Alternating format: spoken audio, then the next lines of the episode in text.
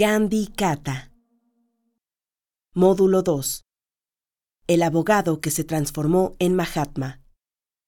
Tercera parte. Cuando era un niño de cuatro años, él era callado y temeroso de salir por la noche a la oscuridad. Decía, no quiero ir a la oscuridad, tengo miedo. Quizá haya fantasmas, elefantes salvajes. No puedo ir afuera cuando está oscuro. Había una trabajadora doméstica en la casa de Gandhi que se llamaba Ramba, que era casi de la misma edad que la madre de Gandhi, quien le preguntó, ¿Por qué tienes tanto miedo? Solo debes decir el nombre de Ram, Dios, y si lo repites varias veces, no habrá nada que temer.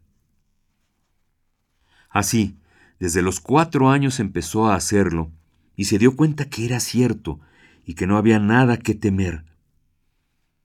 Tiempo después, en sus escritos, dijo, En aquel tiempo tenía más fe en la doméstica que en Ram o en el nombre de Dios. Porque ella siempre decía que no hay nada que temer, empecé a recitar el nombre de Dios. Esto fue en los primeros años de su vida. Este otro caso que les he contado fue en Sudáfrica, en Johannesburgo, en la parte media de su vida, cuando cayó y pronunció exactamente las mismas palabras, He Ram. Y el 30 de enero de 1948 pronunció las mismas palabras cuando el asesino le disparó tres balas en el pecho. Murió con el nombre de Dios en los labios. Empezó su vida enunciando el nombre de Dios.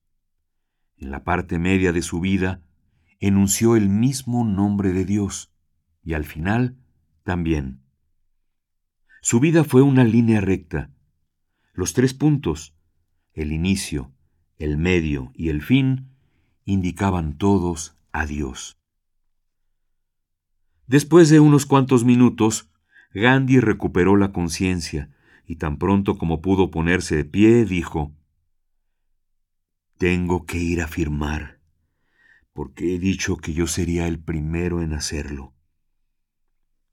Había algunas personas alrededor de él y le dijeron, no sabemos si llevarlo primero al hospital o con el reverendo John Hawk, quien pensaba en llevarlo a su propia casa. Y él volvió a decir, no, he dicho que yo sería el primero en registrarse, así que debo ir a la oficina de registros. Una de las personas le dijo, Pero no puede caminar. Entonces pidió que le hicieran el favor de llevar el libro del registro a donde se encontraba. Así, ahí mismo firmó. Y la segunda cosa que él preguntó fue, ¿qué pasó con Miralam? Ya que lo conocía y sabía quién era, y si bien solo era uno entre los seis que lo golpearon, quería saber qué le había pasado, y le informaron que ya había sido arrestado. Por favor, sean amables con él, ya que él me ha golpeado porque cree que estoy mintiendo. Es por eso que lo hizo, pero es solo una mala impresión que tiene sobre mí. Entonces, por favor, sean amables con él, no lo castiguen muy duro. Esa fue la segunda petición que hizo. Y la tercera, me gustaría enviar una apelación a la comunidad india, pero no puedo escribir por mi mano golpeada, y aunque tengo el labio roto, ¿podría dictarles un mensaje y alguien podría escribir una pequeña nota? En ella dijo, Desafortunadamente las personas que me golpearon eran musulmanes y yo soy hindú. Pero por favor, comunidad de la India, no consideren esto como un conflicto entre las dos comunidades. Esto fue solo una casualidad, que eran musulmanes y yo hindú. Y de hecho me gustaría que la sangre que quedó en mi ropa, con la misma pieza de tela, las dos manos de la comunidad india, hindúes y musulmanes, puedan quedar vinculadas. Estos fueron los tres deseos que tuvo después de retomar la conciencia. Primero, firmar para comprobar su veracidad, porque esta era la llamada de la verdad. Segundo, perdón para la persona que hizo uso de la violencia. Y tercero, la integridad entre las comunidades de la India. El primer satyagraha que hizo a Gandhi verdaderamente famoso lo hizo famoso porque tuvo real éxito en las dos cuestiones que estaba proponiendo. La primera cuestión es que había una ley que se interpretaba como la ley de matrimonio en Sudáfrica y que estipulaba que sólo los matrimonios realizados de acuerdo con los rituales cristianos o en una iglesia o en la oficina de registro público eran válidos, pero cualquier otro ritual matrimonial no era legal ni válido. Los hindúes que no se registraron no acudían a las iglesias para casarse. Ellos tenían sus matrimonios alrededor de una hoguera. Ese ritual era ilegal, así como los rituales musulmanes. La mayoría de los indios en Sudáfrica pertenecía a alguna de estas comunidades. Así, todos los matrimonios indios eran ilegales, por lo que sus hijos eran ilegales. Si los hijos estaban concebidos fuera de la ley, no podían heredar de sus padres, y sus bienes eran adquiridos automáticamente por el gobierno. Esto fue causa de oposición. Y la segunda cosa a la cual se opusieron fue todo indio, después de cierta edad, me parece que después de los diez años de edad, pagaría un impuesto de tres libras al año. Frente a esta situación también hubo oposición. Un día Gandhi estaba en la cocina común del establecimiento de Phoenix, en donde su esposa estaba preparando los chapatis. Gandhi estaba cocinándolos cerca del horno y había un joven colega de ellos llamado Bai Patel, que estaba cortando los vegetales para preparar la comida de la comunidad. Gandhi hacía sigilosamente su trabajo y de pronto rompió el silencio. Había solo tres personas en la cocina, así que la pregunta debía ser dirigida de tal manera que la entendiera su mujer, sin mencionar su nombre, porque en India es una costumbre que entre esposos no se hablan por su nombre. ¿Ha escuchado? le preguntó a Casturba. Ella entendió y respondió, Si he escuchado qué. Y Gandhi le explicó en una forma, puedo decir, no gandiana, a partir de hoy y en adelante, no somos más marido y mujer legalmente. Usted es solo mi amante. Casturba estaba furiosa y le preguntó, ¿De qué estás hablando? Si vivimos juntos, Tuvimos nuestro matrimonio con el fuego como testigo. Y Gandhi dijo, No soy yo el que lo ha dicho. Es el general Smuts quien lo dice. Es decir, la ley. Casturba contestó, El general Smuts hace nuevas leyes casi cada mes. Esta es una medida totalmente incorrecta. Debemos poner resistencia y creo que Gandhi quería que Casturba iniciara el proceso, por lo que contestó, Sí, tienes toda la razón. Debemos resistir. Así decidieron hacerlo. Después de varios chapatis, Gandhi volvió a preguntar, ¿Y qué es lo que hará usted? Y ella respondió, ¿Qué podemos hacer acerca de esto? Y él le dijo, lo que sea que nosotros hagamos, usted también puede hacerlo. Y ella, puede ir a la cárcel. Y Gandhi, usted también.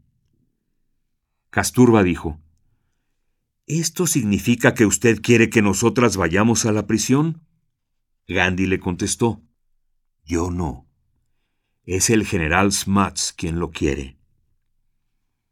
En el ashram de Phoenix tuvieron dos satyagraha antes de esto.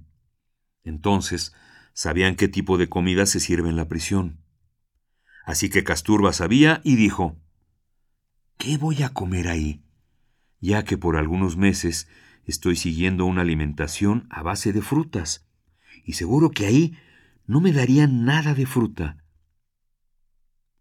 Gandhi entonces le recomendó, pídales fruta, pero si no le dan, entonces haga ayuno. Casturba respondió, entonces además de que iría a la cárcel, ¿también quiere que ayune? Y Gandhi dijo, yo no. El general Smuts quiere esto. Le tomó menos de un minuto tomar la decisión y dijo, Muy bien, también debo unirme al movimiento, pero ¿y si muero? Gandhi le dijo, Si muere en una prisión, la voy a adorar como a Jagdamba, la madre de la tierra. Esto fue dicho en 1913. En 1944, Casturba murió en una cárcel, y lo primero que dijo Gandhi fue que ella era la madre de la tierra, porque murió en una prisión.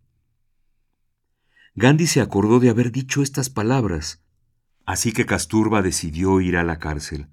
Otras tres mujeres del ashram se unieron a ella junto con doce hombres. Era un grupo de dieciséis personas, y este satyagraha posteriormente se convirtió en el más grande realizado en Sudáfrica. Gokale le preguntó a Gandhi desde India, Tus asuntos son morales y se justifican, pero ¿Cuántos satyagrahi estás esperando que te acompañen para luchar en contra del gobierno?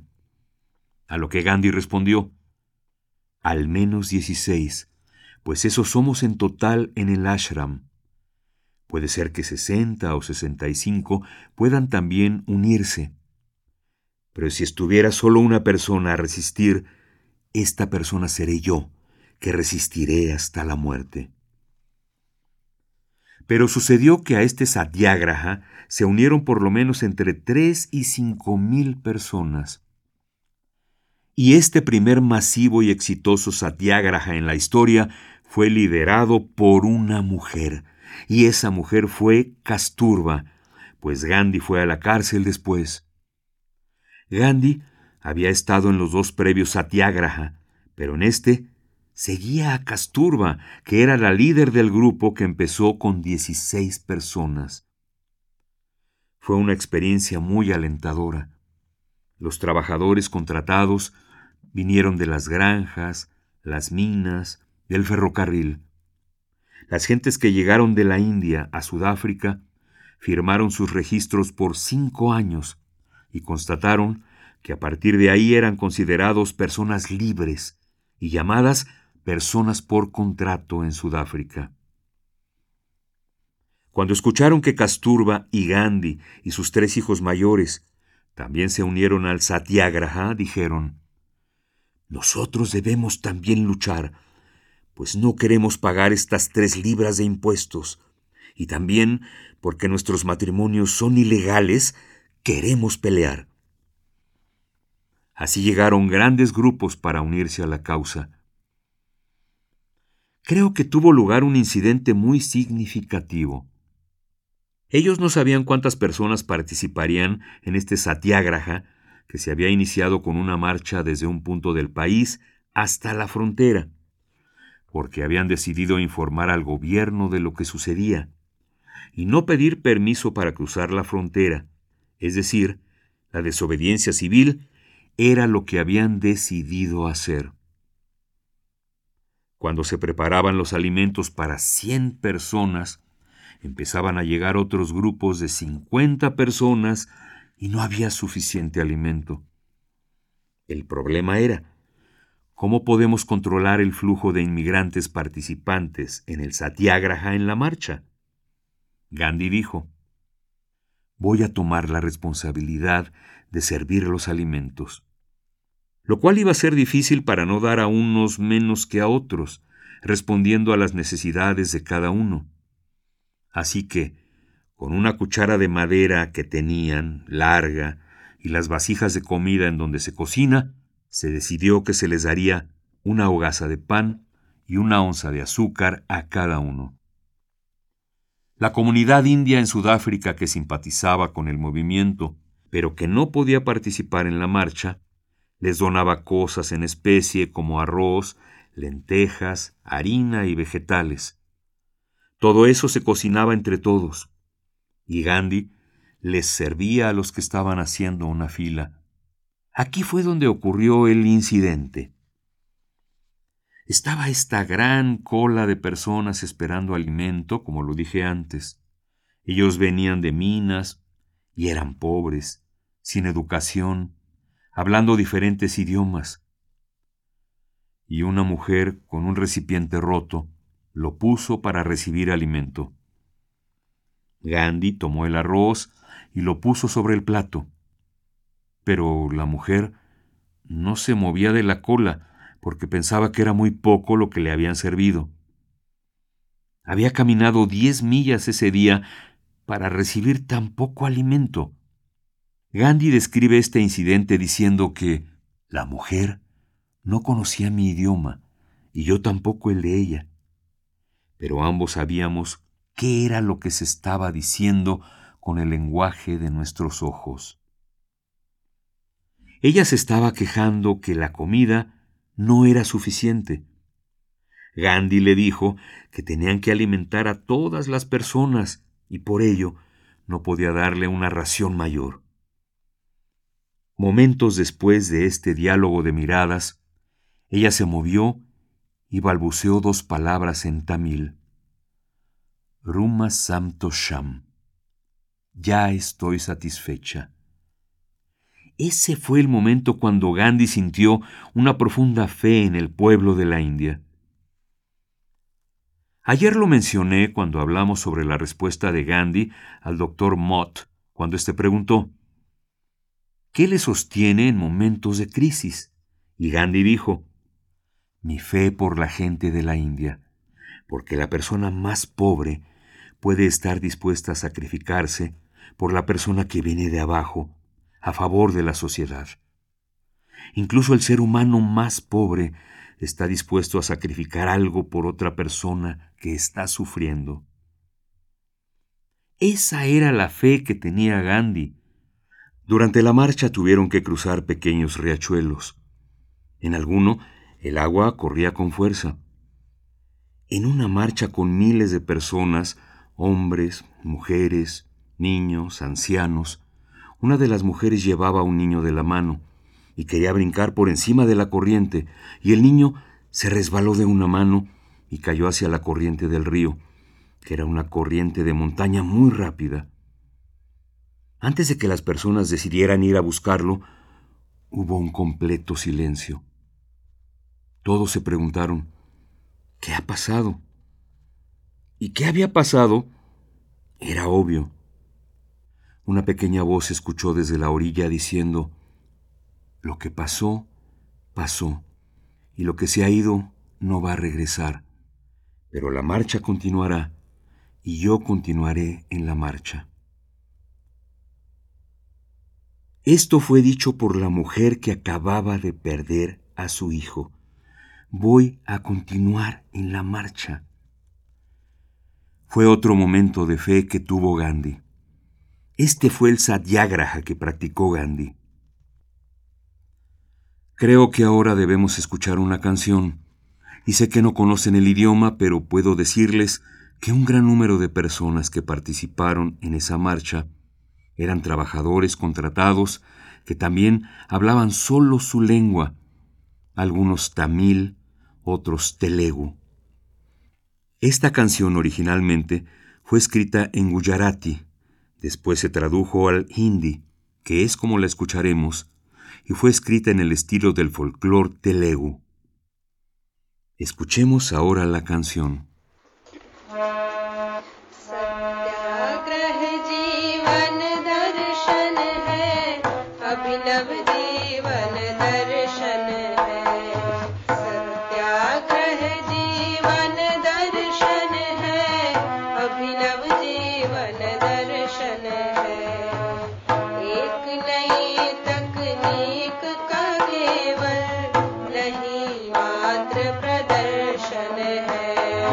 Hare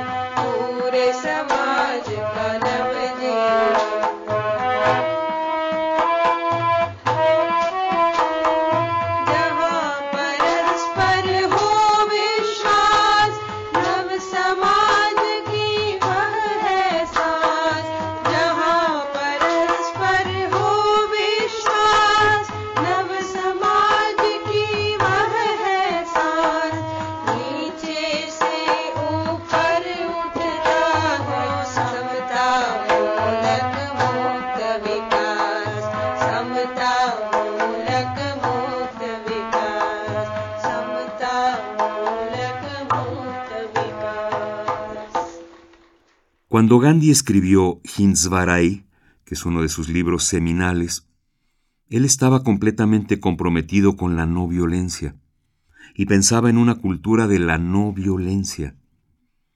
Una de las ideas que ha sido de las grandes contribuciones de Gandhi al pensamiento político de la India fue el de la pureza de los medios. Si se tiene la paz como un objetivo, los medios para alcanzarla deben ser también pacíficos. La pureza de estos, definidos en conceptos sencillos, es elegir los caminos de acuerdo con el fin. Si se desea tener una sociedad justa, no se puede lograr utilizando medios que sean injustos. Se necesita usar medios justos y esto aplica no solo a la política, sino a todos los aspectos de la vida. Gandhi pensó sobre este principio en particular, porque aun desde el punto de vista de la razón y los buenos argumentos a favor, los medios ejercen una influencia sobre el fin. Si se utilizan medios violentos, estos tendrán al final una influencia en el objetivo que se quiere lograr. Si se utilizan medios no veraces, entonces ello influirá en el fin. Los medios también ejercen una influencia sobre la vida y la personalidad de los individuos que hacen uso de los medios. Tenemos experiencia en esto. Por ejemplo, durante algunos de estos movimientos de la India, algunos de nosotros, y digo nosotros porque yo fui uno de los participantes, nos volvimos un movimiento subterráneo, porque queríamos evitar ser encarcelados. Y esto no era algo que correspondía a la idea de Gandhi, era algo que se alejaba de la verdad. En la vida de este tipo de movimientos subterráneos, las cosas eran mantenidas en secreto. Cuando habían recursos económicos, entonces eran asignados a una persona, y cuando ella no podía tener una cuenta abierta, los demás podían sospechar que esta persona los estaba usando incorrectamente, y así había desconfianza entre los mismos satiágrahis. Los medios no verdaderos hacen que las personas también lo sean. Por ejemplo, oh, tenemos este dinero, podemos usarlo, nadie va a saber cómo lo usamos. Nadie sabrá qué pasó. Son los medios los que influyen en el carácter de las personas y los resultados. Había un país en el que se pensaba que debía haber una sociedad en la que el Estado debería dejar de existir. ¿Y cómo podría suceder esto? Solo podrá ser empezando por la dictadura del proletariado. Se quiere eliminar al Estado. Al final debe dejar de existir. ¿Cómo lograrlo? Haciendo fuerte a la dictadura, la historia dará el resultado de esto. En todos los aspectos de la vida, los medios son muy importantes, en la economía, en los asuntos sociales. Si se desea luchar, el método que se utilice debe seguir la misma línea del objetivo. De lo contrario, se envía el mensaje equivocado.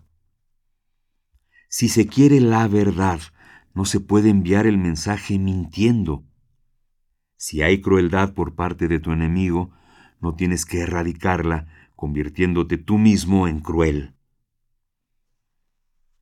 Gandhi había aprendido de la historia y con base en su experiencia en los satiagraha de Sudáfrica y los posteriores, aprendió que ningún acto personal de violencia, sea un asesinato, quemar casas, destruir o cualquier otra acción violenta, jamás ha tenido éxito. Recuerden que el objetivo continúa. Puede terminar temporalmente, pero la violencia continúa. La idea de que la violencia puede concluir utilizando más violencia es una tontería, porque la violencia genera más violencia. Las armas no crean pan con mantequilla. Las armas conllevan a más armas y más poderosas usando métodos más poderosos para mantener la violencia de un grupo de la sociedad y pensar que es la única forma de mantener la paz, es algo equivocado, porque no vendrá paz de un proceso así, porque todas las revoluciones violentas traerán una contrarrevolución más violenta. Y el carácter de la violencia es que la respuesta deberá ser más grande que la violencia originalmente creada. Si yo doy una cachetada a alguien, y si ese alguien quiere responder en la misma forma, una cachetada no será suficiente. Esta persona dirá, le daré dos o más en lugar de una. Y de ahí iremos incrementando e incrementando hasta llegar a las armas nucleares. Esto fue lo que sucedió durante la llamada Guerra Fría entre dos grandes naciones.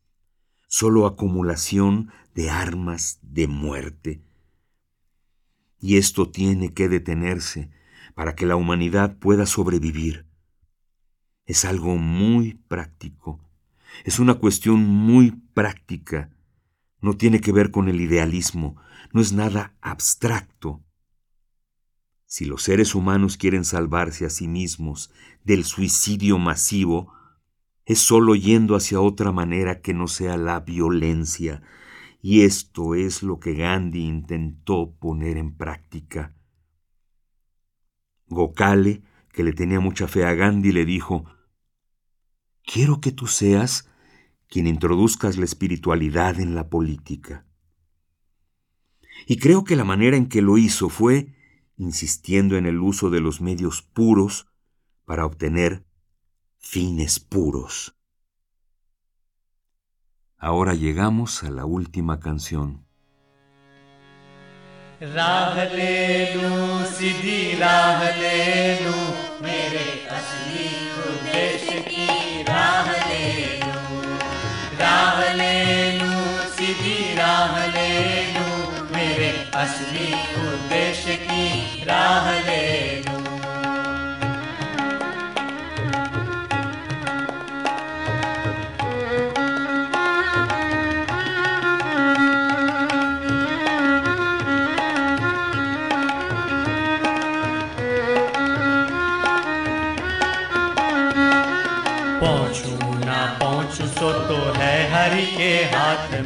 पहुँचू ना पहुँचू, सो तो है हरि के हाथ में।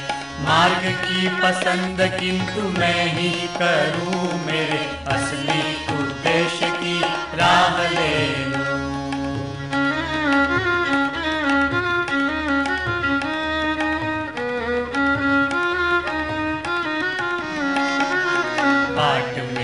थक जाओ थक करके बैठ जाओ बाट में जो थक जाओ थक करके बैठ जाओ। जितना चला उतना आगे बढ़ू।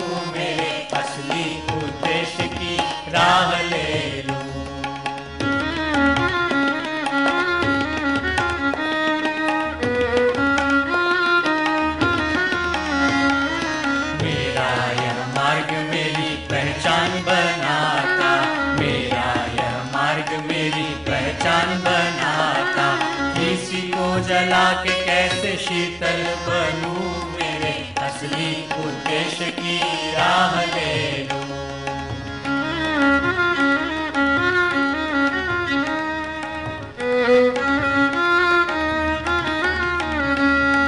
कांटे बोने से कभी फूल नहीं उगते।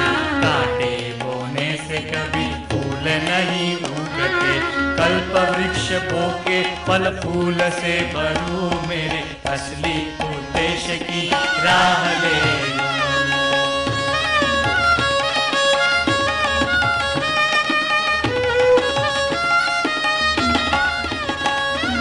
सत्य ही का साधक हूँ, सत्य ही की राह में सत्य ही का साधक हूँ, सत्य ही की राह में सत्य ही के साधन से सत्य को बनूं मेरे असली उद्देश्य की राह ले लूं राह ले लूं सीधी राह ले लूं मेरे असली उद्देश्य की राह ले लूं मेरे असली उद्देश्य की राह ले लूं मेरे असली उद्देश्य की राह ले लूं